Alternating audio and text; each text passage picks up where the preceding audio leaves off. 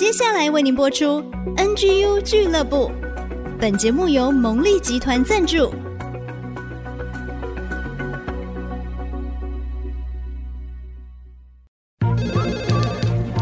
分享职场经验，找寻支持力量。NGU 俱乐部，任乐伦、黎元月主持，召集职场团队，陪你一起 Never Give Up，点燃永不放弃的热情。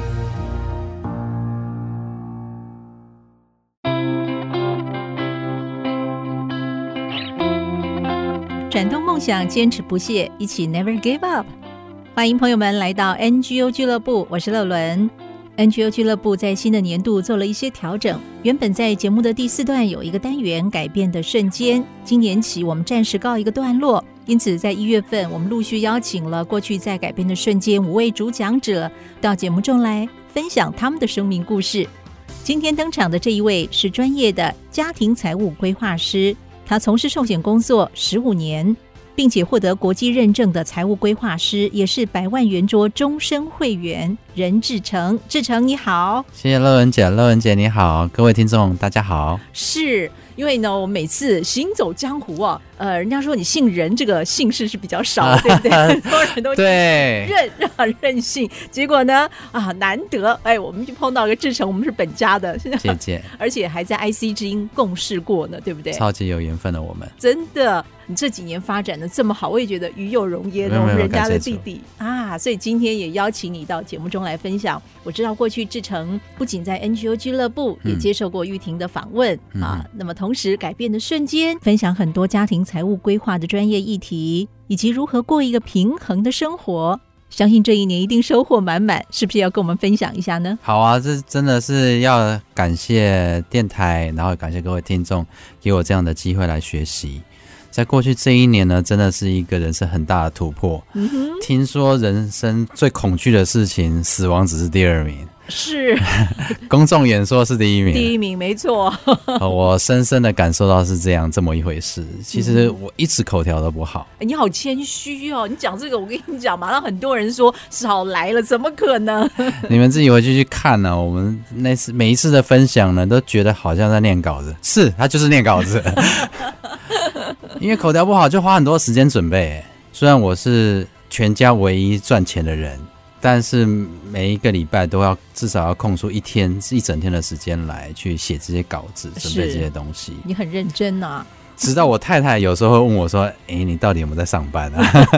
我说：“你放心放心，那个该带回来的钱还是会带回来的哈，请让我做我想做的事情。”是，呃，但是虽然是这样子讲，付了很多的时间，但是自己学到很多，而且比那个更重要的是说，其实就像您讲的，在人家看起来似乎。呃，我走的是平顺，yeah, 然后是有一些成绩的，是。但是这些的成绩，我很难跟你形容说我到底做对了什么。嗯哼。其实，与其是说我做对了什么，反而是比较多的是客户教导我很多的事情。啊。我们的工作需要呃，家庭财务顾问需要去跟各个客户去拜访，去跟他见面，所以每个阶段的时候，他就会听他们人生的各式各样的，有有成就的，有担忧的。然后有他们很在意的这个事情，嗯嗯嗯、然后他们也把他很宝贵的经验分享给我们。是，当然有一些真的是很刻骨铭心的，我们都会陪伴陪伴我们的客户生离死别呀，哦，经历重病，是，是这些事情都是他们血淋淋的，用很宝贵的生命去换来的。在过去十五从业的十五年以来，一直都有一个负担，说我应该要把这些东西记下来。如果这个东西就因为这个人而离开而没有了，我真的觉得很可惜。可惜。这是很我人生很重要的资产。是。那另外过去的二三十年，从呃二十几年信主以来，其实实际上上帝确实是翻转了我很多很多不一样的地方。嗯、那确实也都是我的改变的瞬间。呀哈。那影响到我们怎么去做 Never Give Up 这件事情。我觉得也非常值得把它记记录下来，这样子。是，就像刚刚也提到，其实上帝翻转了你很多层面，对不对？为我们举一个例子，好不好？非常多。我以前是一个非常爱面子的、爱面子的一个孩子。虽然我表面上面不说，但是我很在意别人怎么去看我，这样子。是，绝大多数人都是这样，很在乎别人怎么看我。哈，是是是。但是认识了主之后，反而会就会知道说，其实不管人家怎么看我，在我自己的心中，在我就如同在我爸妈的眼眼眼中，就如同天父是这样子看我。他们不管我是做得好做得不好，他们是全然的喜欢我，他们也不要别人当他们的孩子。嗯哼。然后我觉得这样子的角度其实是一个很大的一个反转。是。有这样子一个确据的时候，我们反而就可以很踏实的去接纳现在自己的好跟不好的这个地方。是。一步一步的走，这是一个。另外也有就是想到的，就是像我们在做业务啊。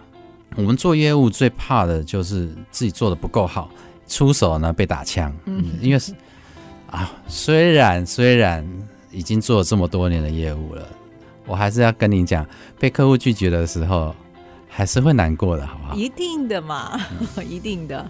但是也是因为认识上帝之后，我就接触到了，就是学到一个很重要的功课，我自己亲自去练习，那就是爱你的客户一次又一次。一次又一次，是一次再一次，一次再一次。嗯哼，所以永远都不用去担心说，啊，我这次他拒他拒绝我了，就完蛋了，就再没有下一次了。嗯、没有没有，这只是一个过程而已。是我只要能够继续的专注在他的利益上面，总有一天我会跟他越来越近。那说不定如果上帝允许我，我甚至还可以因此得了业绩，然后得了这个人的心。嗯没错，跟这个人建立关系。对，其实这个客户拒绝的不是你这个人，而是他目前可能不需要这个东西而已，只是暂时的。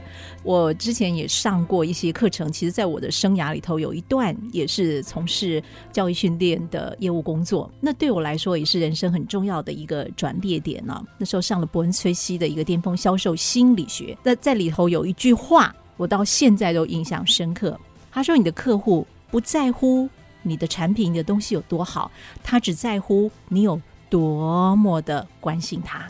确实是这样，是就像刚刚志成讲的，你就一次又一次的，你要爱你的客户，关心你的客户，他可以感受到你的真心诚意的。这是经得起考验，的。而这个宝贵的功课，并不是我们自己在世界上学来的，是上帝亲自教导我们的。嗯，但是我们得要自己去亲自去试这件事情。是。所以这几年的翻转，包括你是全然的被接纳，对，不是那么在意人的眼光了，而是会定睛在上帝的眼光。没错，没错。嗯嗯。然后，呃，这一次利用这个看不见的更关键的这次的分享，是，我们也可以很落实的，可以帮助到我们身边的人。嗯哼。其实，在过去哦，人家还是会常常会有人过来问我们说：“你是怎么样做的这么好的？”但往往往我们很真挚的回答就是，就像刚刚讲了，你要去爱你的客户啊，或者说你要凭着信心啊，嗯哼，你你就先去做啊，然后就把结果交给上帝啊。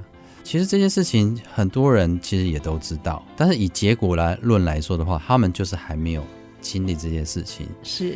所以他们才会来问你嘛，但你却又丢了这么简单的答案，反而有可能会让他们觉得挫折，嗯，然后会觉得很灰心，甚至控诉自己说：“那我是不是信心不够？啊，或是说是是我太自私了吗？”嗯，对，所以，呃，我觉得扭转力时刻老师就教导我们去分别这个眼力、得力、魅力、动力、魄力，嗯，这几个东西。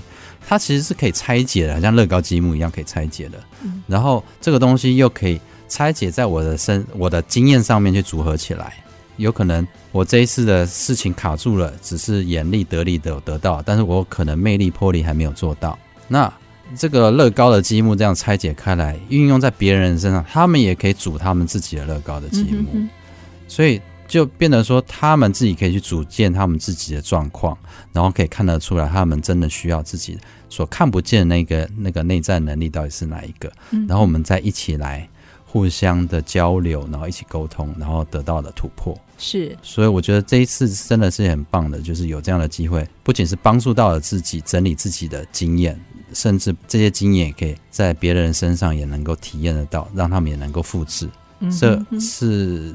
从来没有经历过的事情，其实这真的是人生最美的一个成就哈！在帮助别人的同时，其实自己的生命也跟着成长，对，真是最棒的。我们说到这儿，先休息一下喽，稍后再回到 NGU 俱乐部。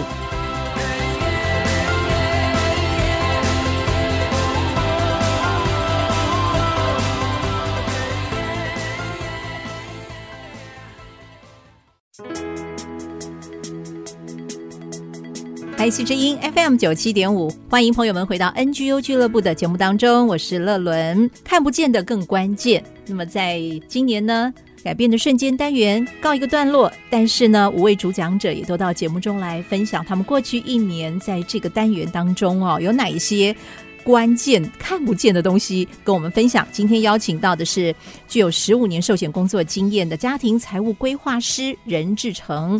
志成，我想要问一下哦。你还记得当年你这个退伍之后第一份工作是做什么吗？啊，当然记得，当然记得。呃，那个时候呃最夯的就是不动产业，那不动产的中介的这个行业真的如火如荼的展在是各地方展开，尤其是在这个直辖市台北市那边。嗯，所以那个时候就傻乎乎的看到，哎，那个是果然是。这个职业职场的新鲜人最高的薪水，那时候就保证底薪六万块啊！哇，你十五年前就保障底薪六万了？是是是，那我也很幸运的在数百个人之间录取了五个，我是其中的一位，这样子、嗯、就担任了这个房仲业务。哎，那个时候你被录取之后啊，嗯，有没有在某一个机会回头去问当初的面试官？面试的人这么多，嗯，那你为什么会录用我呢？那个时候他们有确实有说为什么要录取我们。嗯，他说我们要找的人呢比较特别，我们特别找的没有业务经验的人。那我们希望我们自己来花时间去培养我们自己的企业的文化。嗯哼。那我们在面试的过程中只，只只是很专注在一件事情上面。我是不是我我手上假设说我有一一栋一亿。或是一五千万的房子，嗯，我是不是愿意交给这个年轻人？嗯，如此而已。嗯，对，听起来很抽象，但是却又很明确。啊，好，那这份工作做多久？两个礼拜。为什么呢？当初吸引你的就是六万块哈，这么丰厚的一个保障底薪。对，我觉得这个蛮有面子的，就跟你讲，就是就是还还还爱面子。然后呃，我被分派到了。内湖区那个时候，内湖还没有开发起来哦。哦，对，然后在那边当房仲的业务，才做了一两一两天，我就开始严重的水土不服。哦，怎么个水土不服法？嗯、呃，他需要打一些的电话去把买家跟卖家找出来。嗯嗯，啊，这样打的电话是需要有一些的拐弯抹角的。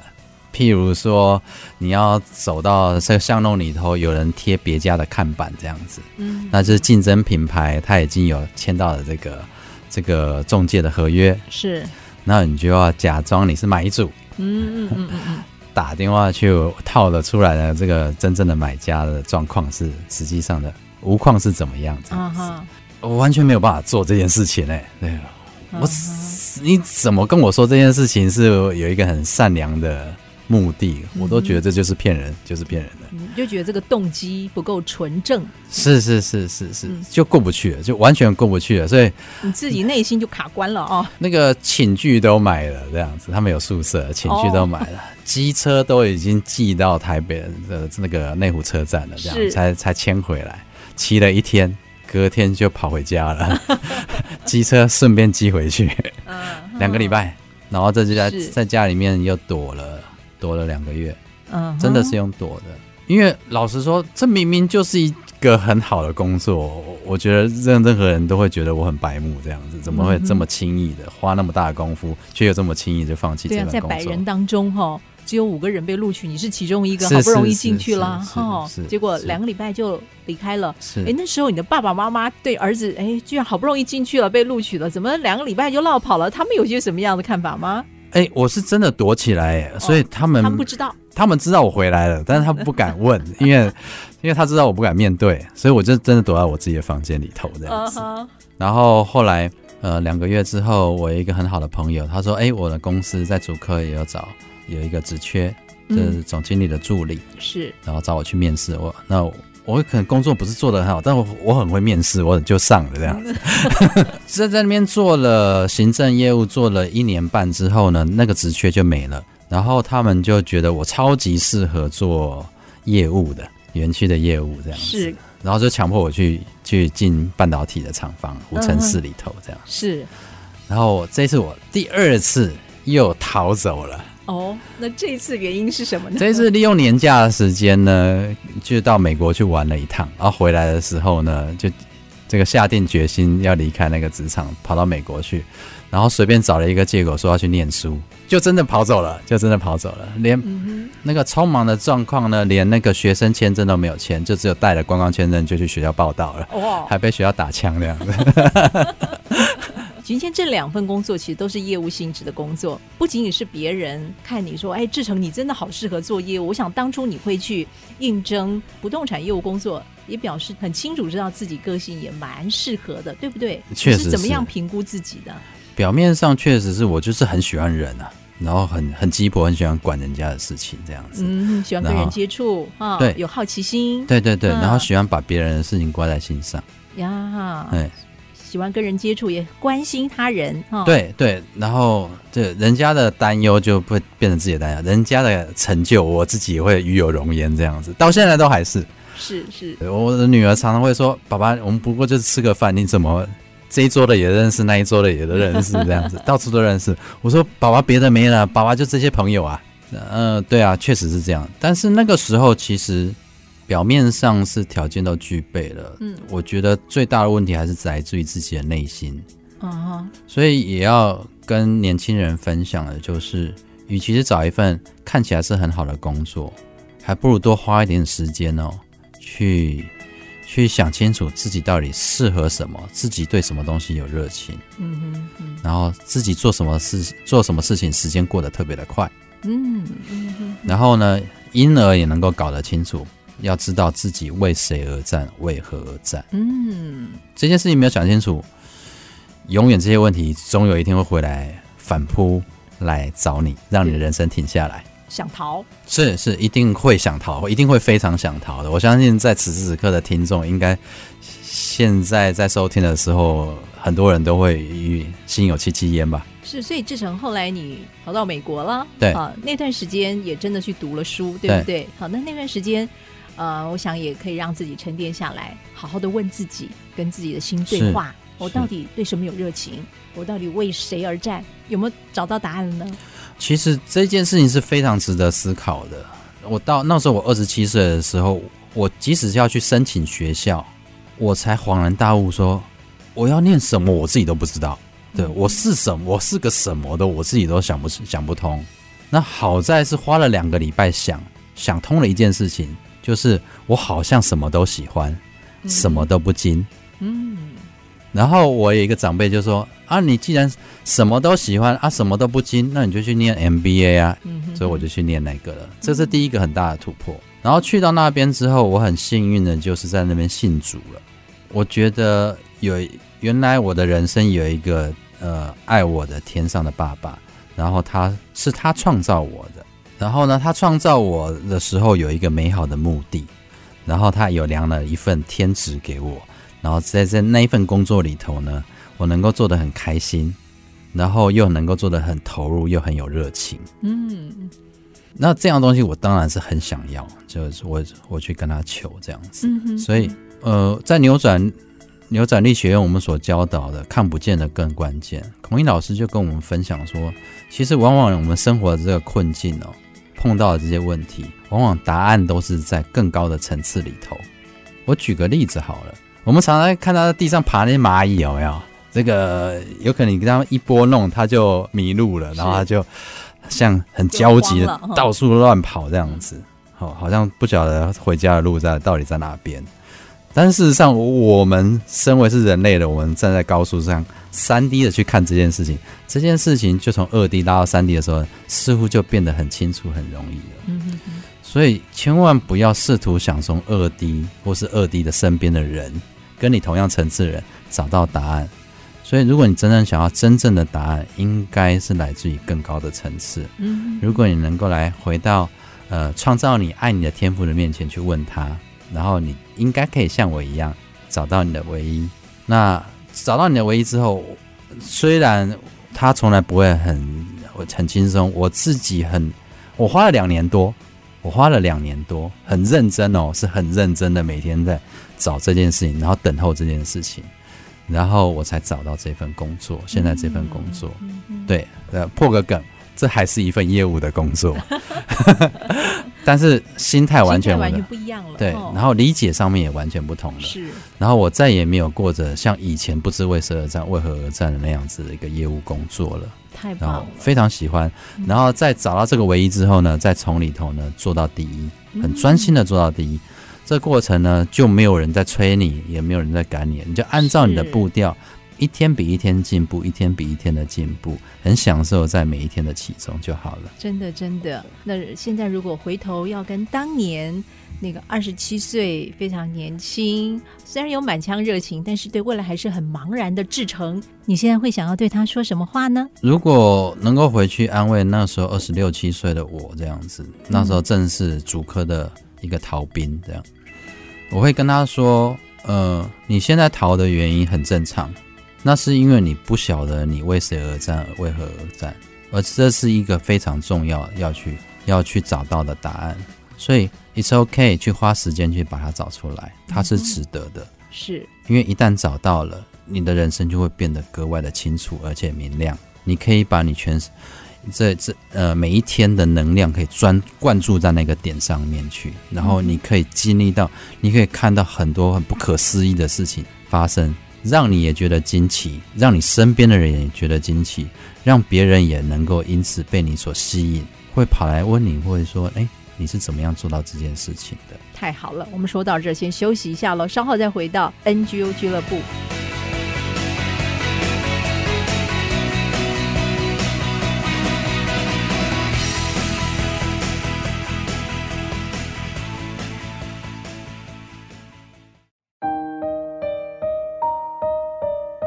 IC 之音 FM 九七点五，欢迎朋友们继续收听由乐伦主持的 NGU 俱乐部，转动梦想，坚持不懈，让我们一起 Never Give Up。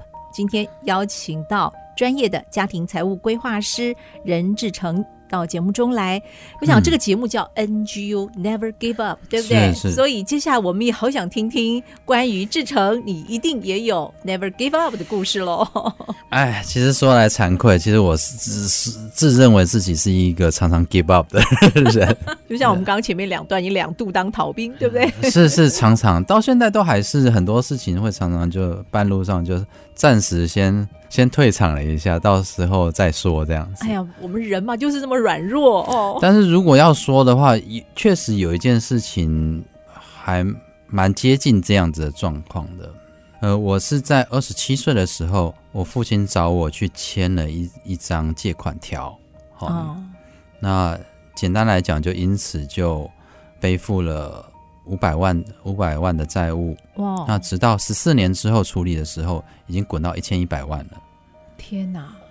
所以，呃，对于一个二十几岁的年轻人来说，这个数字是一个天文数字。是啊，多么沉重的负担呐！就每天早上，嗯，你睁开眼，每天睁开眼睛，你的你的理智就会主动的第一件事情就提醒你这件事情，就是哎，五百万你，你现在欠五百万这样子。然后接下来的反反应就会是内心的反应，就是这不是我能够解决得了的，我一定是选择逃避啊。所以好在是，我很感恩的是，当它发生的时候，我我也刚好信主了。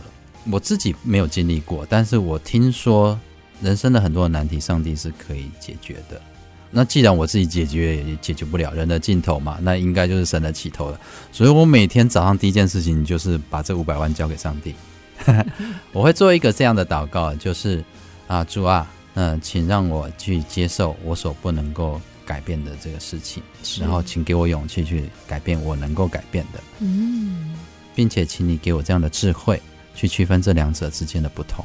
有了这样子的很清楚的祷告，我才能够很专注的，好像有那么一点点的勇气可以开始我那么一天。嗯，因为我真虽然它是人生的一场意外这样子，但我真心的不服气。我虽然不晓得我能够成就什么。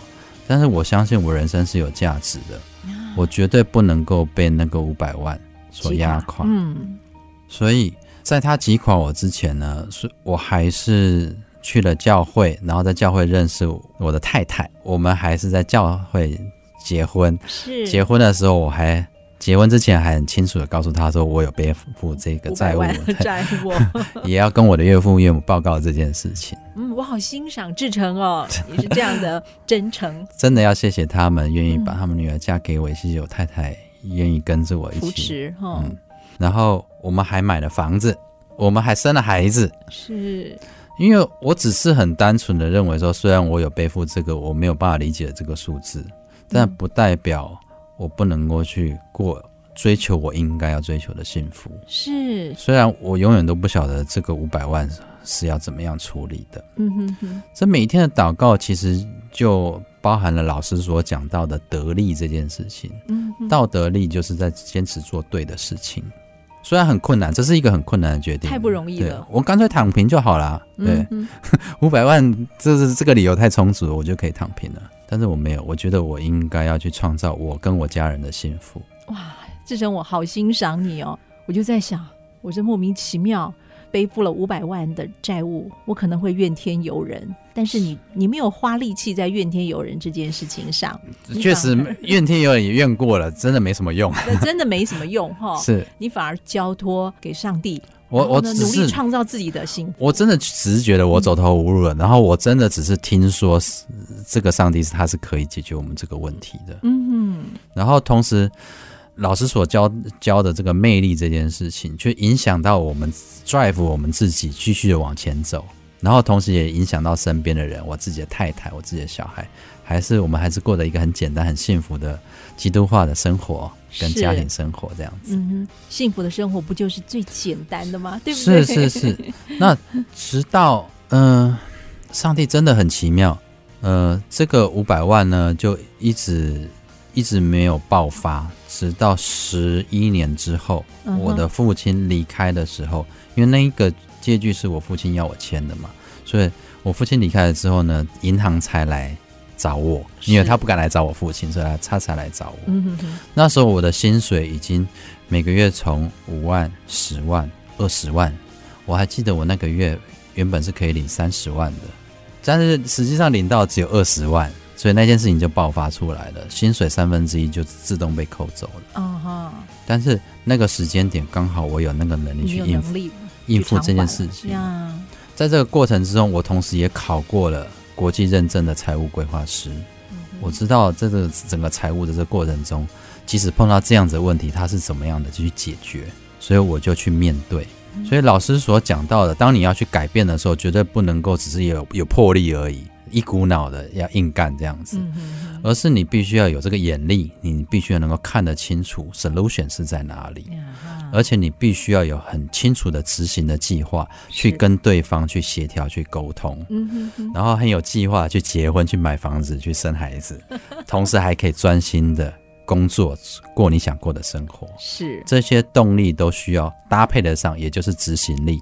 嗯哼哼，哦，那这个过程之中，最后才是魄力这件事情。当我们有眼力了，然后我们有一个很正确的心态，是能够去鼓励自己，魅力也用上了，那魄力最后用上去的时候，这武力同时用的时候，这个困境才被解决。只是没想到，这个一转眼的这五百万已经变成了一千一一百万了。那更没想到的是，我竟然也还是有能力去解决。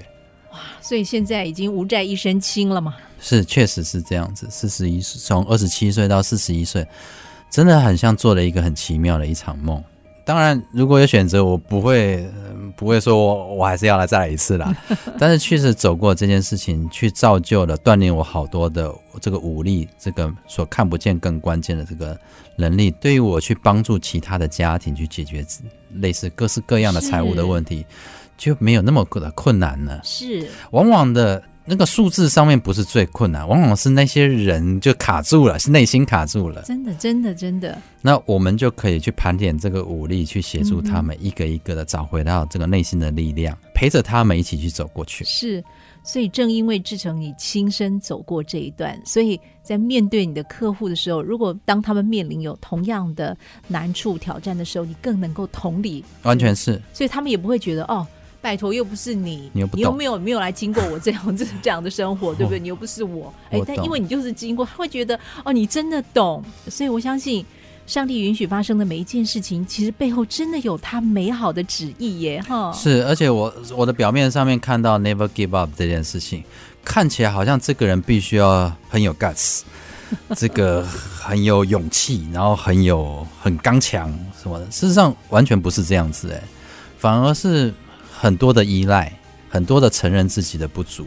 很多的承认自己的软弱，然后很多的交给 赖给上帝，赖得好，一天又一天，一天又一天，一天一天，是花了十四年呢。其实志成这样我听下来，我也是为人子女，不过呢，因为我是独生女啊。没有手足，没有兄弟姐妹。那如果假设是我爸爸妈妈叫我签了一个这个借据的话，那当然我就应该背啊。但你不一样啊，你有哥哥姐姐，你还老幺哎、欸，对不对？哎，在这十多年来，你会不会心生不平啊？会怨对爸爸妈妈？为什么这种事情不是让哥哥姐姐来背负呢？你会不会觉得很不平衡，然后抱怨呢？确实，你今天来跟我讲这件事情的时候，我才有想到。抱怨的这件事情，它确实是一件很倒霉的事情。但是，呃，我没有时间抱怨，然后我们也确实对我父亲完全没有怨怼。真的不容易，你怎么做到的？没有去想过这件事情。嗯，因为从一开始的时候就打定了要赖给上帝了，这也不是我能够解决的，也不是爸爸能够解决的。嗯哼。然后，当他被解决的时候，确实后来。哥哥私底下有去问爸爸，就说：“哎，爸爸，为什么其他的我们兄弟姐妹你都有去帮他们，但是弟弟的这个确实很是很大一条的，嗯，你没有去帮他，嗯。那爸爸的答案也很幽默，然后也很有智慧。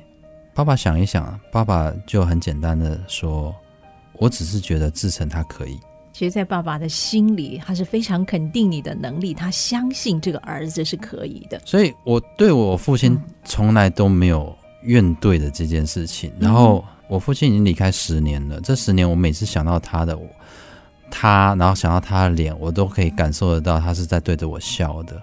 然后，他觉得我可以的意思，就是代表的是他是相信，他是对我满意的。是，然后。他认为我总是能够去创造一些，他认为我是别人是做不到的，嗯、但是我总是可以做得到。是一个从小就是一个令人放心的一个孩子，啊、然后从小就可以去关心身，跟他一样关心身边的人，而且都可以做的恰如其分，不会太多，也不会太少，嗯、然后都能够照顾得很好。这个过程虽然没有怨怼，但是确实在我父亲离开的那个时候，呃。我不是很理解我的父亲。当别人看到我父亲离开的时候，大家都跪在他的面前哭，我却还是很专心的去处理他身后的事情，包含了我们要去找牧师过来，嗯，然后我们要去传真死亡证明，是，然后我们要去，我要去安抚我我我的家人，他们呃第一次碰到这样的事情，嗯，妈妈六神无主的那个车子都没有办法开，停在路边三次。然后我们要去去去开这个死亡证明，我就很专注在做这件事情，直到呃准备要移动我父亲的身体的大体的时候，我们就跪在父亲的面前。我的岳母刚刚好把我两岁的女儿抱过来了。当我抱到我女儿那一刻的时候，我就发觉，我就发觉我的所有的对我父亲的爱，对我父亲的情绪，反而是因为我对我女儿的这个爱。婴儿就被引流出来了，嗯，我就开始大哭，痛哭，很很用力，很用力，很尽情的哭，这样子，我完全可以感受得到我父亲对我的关心，跟对我的爱，跟他对我的期望，跟他对我的满意跟满足的这个笑脸，直到现在。哎呀，正是因为父亲对你这种正向的肯定，对你的信任，还有对你的爱，也成为你心里很重要的力量，所以能够坚持，never give up。是的。这个爱是很真实的一种爱。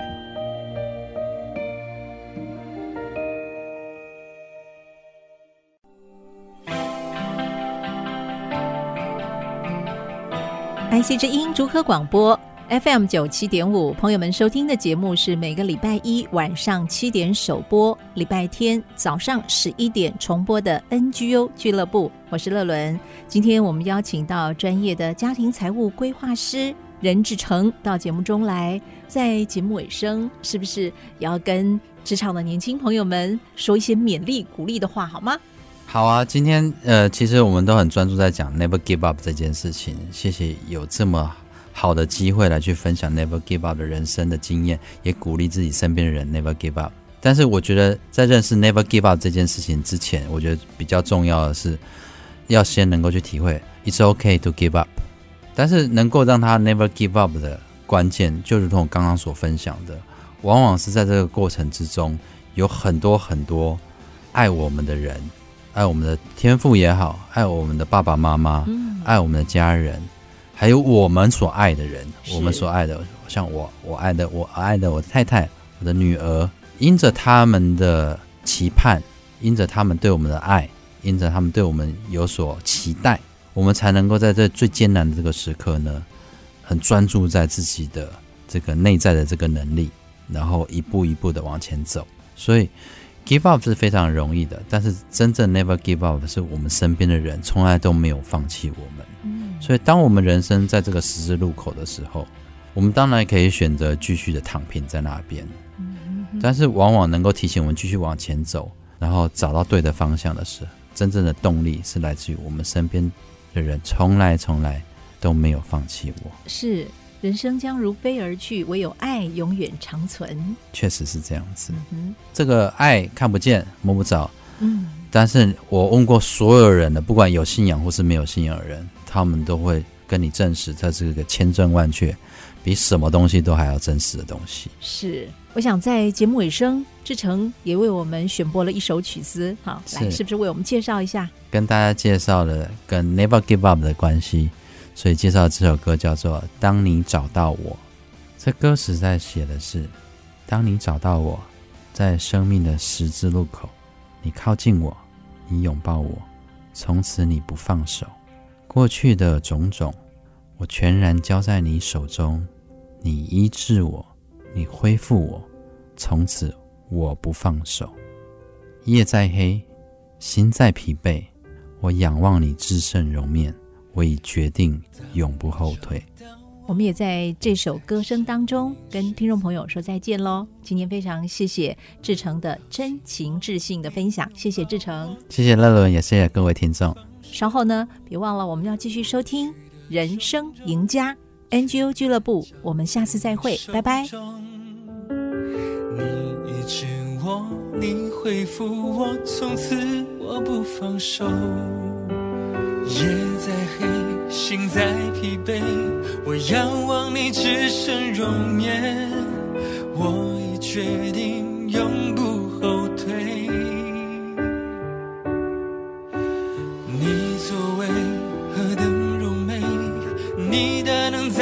心间，我愿一生紧紧跟随。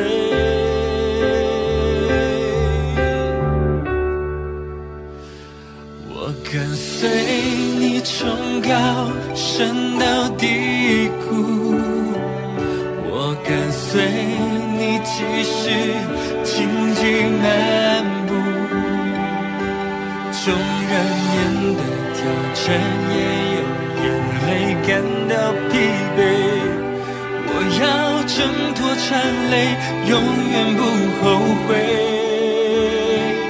在你翅膀下，我的保护，你话语是我生